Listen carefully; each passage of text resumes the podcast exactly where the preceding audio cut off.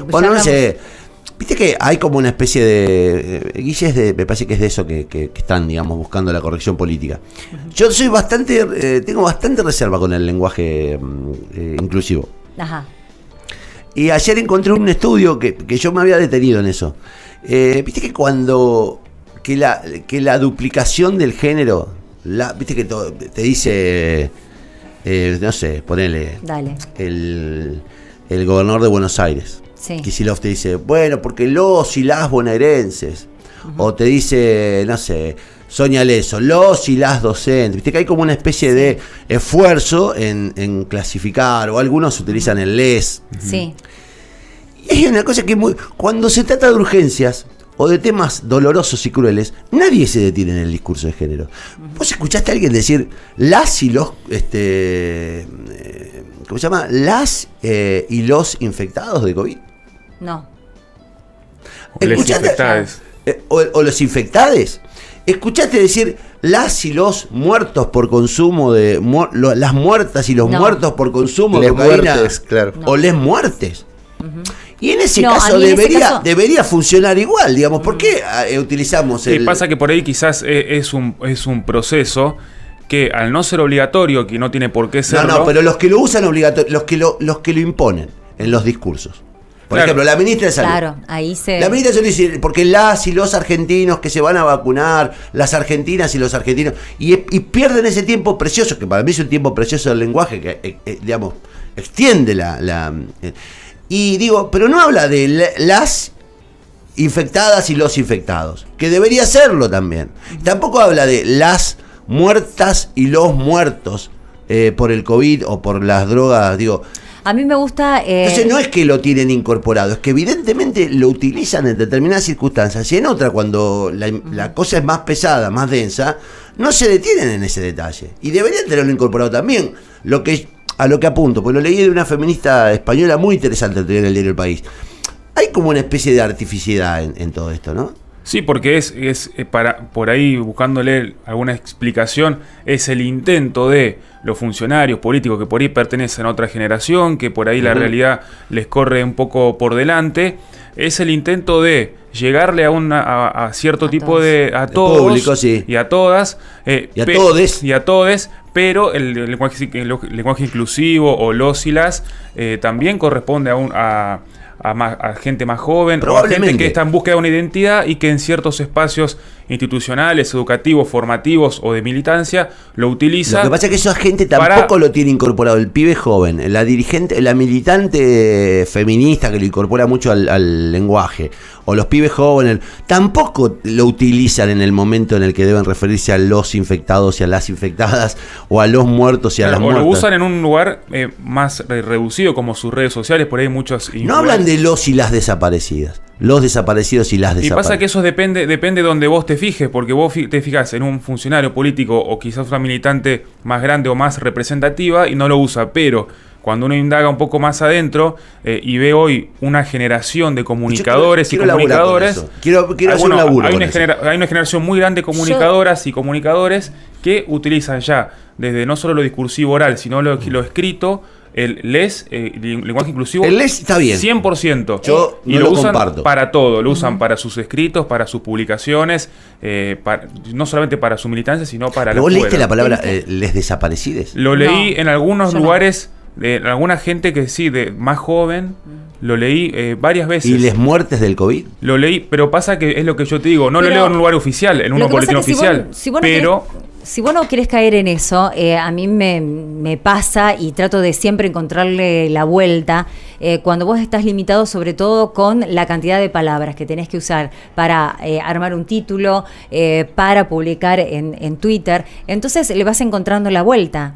¿Entendés? Sí, Por hoy ejemplo, también- vas hablando de, en vez de hablar de niños y niñas, tratás de usar niñez, adolescentes. Eh, no tenés la necesidad de hablar de muertos y muertas en todo caso. Podés hablar de las personas eh, Fallecidas. que eh, perdieron la ¿Te das vida. cuenta que estamos dándole una vuelta de tuerca a la, a la lengua y estamos complejizando el lenguaje cuando lo que deberíamos hacer es ir hacia una facilitación del... Yo bueno, digo, pero tengo para ese darle debate, ¿eh? yo bueno, tengo ese debate. que- pero la respuesta de las personas que afirman eh, de la necesidad y dan argumentos para el lenguaje inclusivo, te dice que esa simplificación se encuentra justamente hablando de les desaparecidos, de les infectados, porque ahí estás incluyendo a, todos. Es discutible. Yo digo, ¿No? es que me estoy oponiendo así, pero lo que digo, me llamó poderosamente la atención que ayer escuchaba a la, a la ministra y digo, habló de los muertos, de los muertos, cuando en realidad debió haber dicho muertas y muertos, si, si, se, si seguía por el mismo manual que utiliza para anunciar los vacunados, las vacunadas. incluso, incluso los que utilizan el lenguaje inclusivo eh, ven también en los y las una binariedad que quieren romper. Entonces por eso es les, les infectades.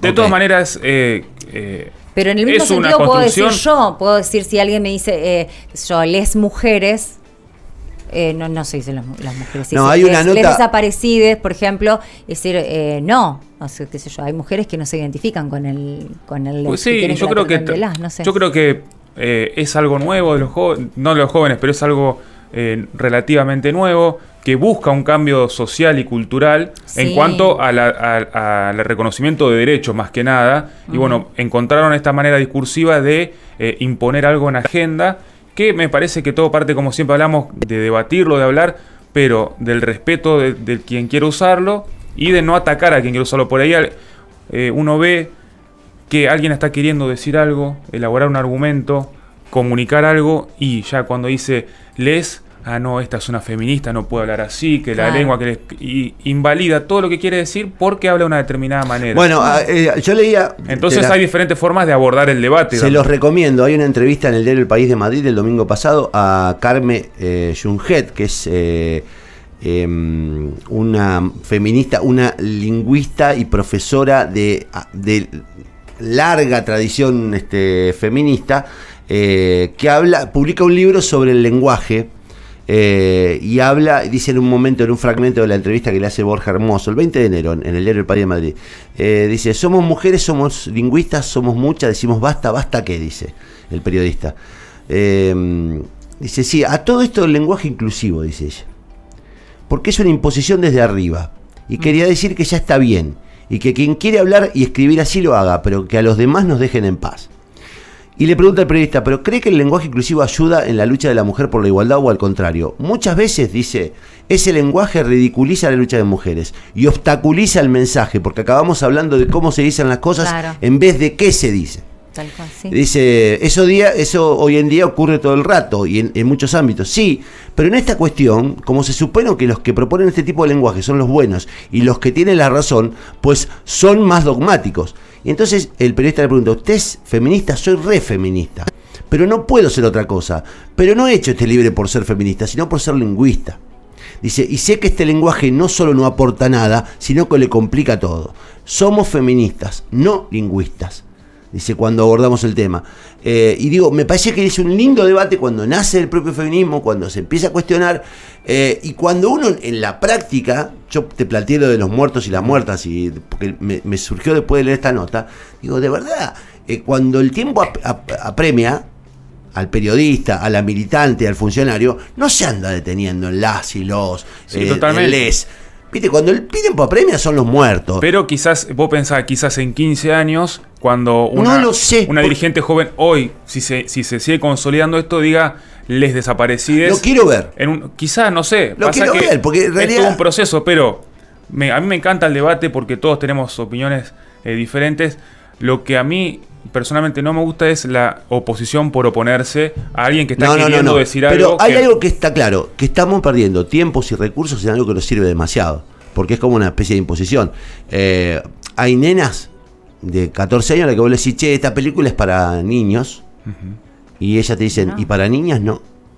Y vos decís, bueno, debiste, se da por sentado que si es para niños. No te estás obstaculizando, te estoy por contar lo que es la película.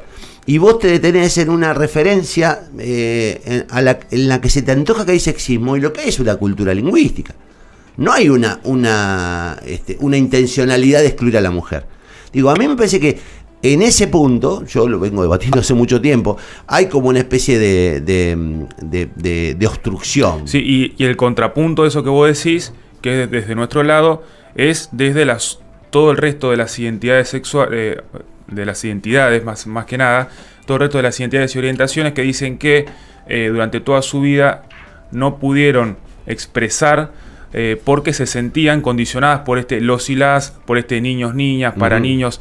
Entonces, desde la comunicación, desde lo, discursivo y desde la lengua, poder hacer distintos cambios para identificarse, para también encontrarse con sus pares, porque vos imagínate una, eh, una militancia de trans o una militancia de diversas identidades eh, no van a estar diciendo ni los ni las porque no se sienten identificadas o no binarias. Entonces, en su discurso, en su militancia y, está bien en su espacio. Y está bien que ellas, que ellas porten eso. Ahora, exigirle a la sociedad. No, eh, la obligación, modifique el lenguaje, no me parece a mí. No, pero además exigirle, más allá de la obligatoriedad, exigirlo sistemáticamente como un modo de suponer que eso eh, arbitra un mecanismo a acceder a derechos es un error. Porque en realidad nadie les está discutiendo los derechos al contrario, hay una sociedad que cada vez está más abierta a los derechos. A los derechos de todo tipo, sociales, políticos, este, personales, eh, civiles. Digo, nadie discute ya a esta altura la necesidad de integrarlos, de aceptarlos, de, incorporarlos. Ahora, de ahí a que eso se eh, convierta en una exigencia de modificación del lenguaje, porque se supone que en el lenguaje hay un peso patriarcal y machista, Digo, es también negar la existencia de lenguajes que son feministas. Yo, por ejemplo, eh, hay una feministas o femeninos. En Finlandia todos los, los este, el, articulado del lenguaje es más es femenino. Es como si acá dijéramos todo el tiempo la, eh, la, gente, la, la hombre, digamos, la, la hombra. Y, nadie va a cuestionar en, Finlandia que el lenguaje es este, eh, exclusivamente femenino y que los hombres merecemos ser incorporados. usemos la mujer o los artículos eh, em, femeninos para, incluirlos a los A mí me parece que es una discusión, a mí me parece que hay discusiones profundas y hay discusiones que son superficiales. En este caso la del lenguaje me parece que es una discusión superficial y creo que le estamos poniendo una energía y, una, y un nivel de, de profundidad a un debate que no tiene demasiado sentido, porque en realidad uno habla como habla. Eh, y no hay nada mejor que el otro hable naturalmente. Sí, yo. cada vez hablamos peor. La apertura también está buena de si alguien te viene a hablar como quiere hablarte, vos lo respetes y si vos le hablas. Y después en algunos medios ya grandes eh, le dan la libertad a los propios noteros o los que hacen columnas de escribir como ellos deseen. Por favor, que cada uno haga lo que se le antoje. Ahora lo que no quiero es que haya una especie de eh, digamos, eh, de señalización a quienes este, hemos decidido, además por una cuestión de... seguir hablando como Seguir hablando, como hablamos. Y que no nos califiquen de sexistas o de machistas y de que nuestro lenguaje implica el patriarcado, porque en realidad... No, porque yo creo que el error sería invisibilizar si alguien te dice, eh, a mí tratame con tal pronombre o con tal artículo y vos lo sigas haciendo como vos querés. Supongan, yo te digo, eh, yo me identifico como, como mujer, llamame por mi nombre de mujer, de mi identificación, y vos me sigas diciendo Guille. Como pues eso es una agresión. Entonces ahí sí estarías violentando y agrediendo a alguien. Pero si vos decidís hablar como vos querés hablar, como venís hablando hace toda tu vida, no me parece bueno, que. no falta que te diga, ¿por qué no decís? bueno, te repito la, anécdota esta. No, esta película es para niños. Y la niña de 14 años, con, con digamos, con su este, revolución recién nacida hormonalmente, te dice, ¿y para niñas no? Y digo, sí, para niña también, digamos, pues no discutamos si es para niño o para niña. En realidad estamos hablando de la película, no estábamos hablando del modo en el que yo me refiero a los niños. Para menores.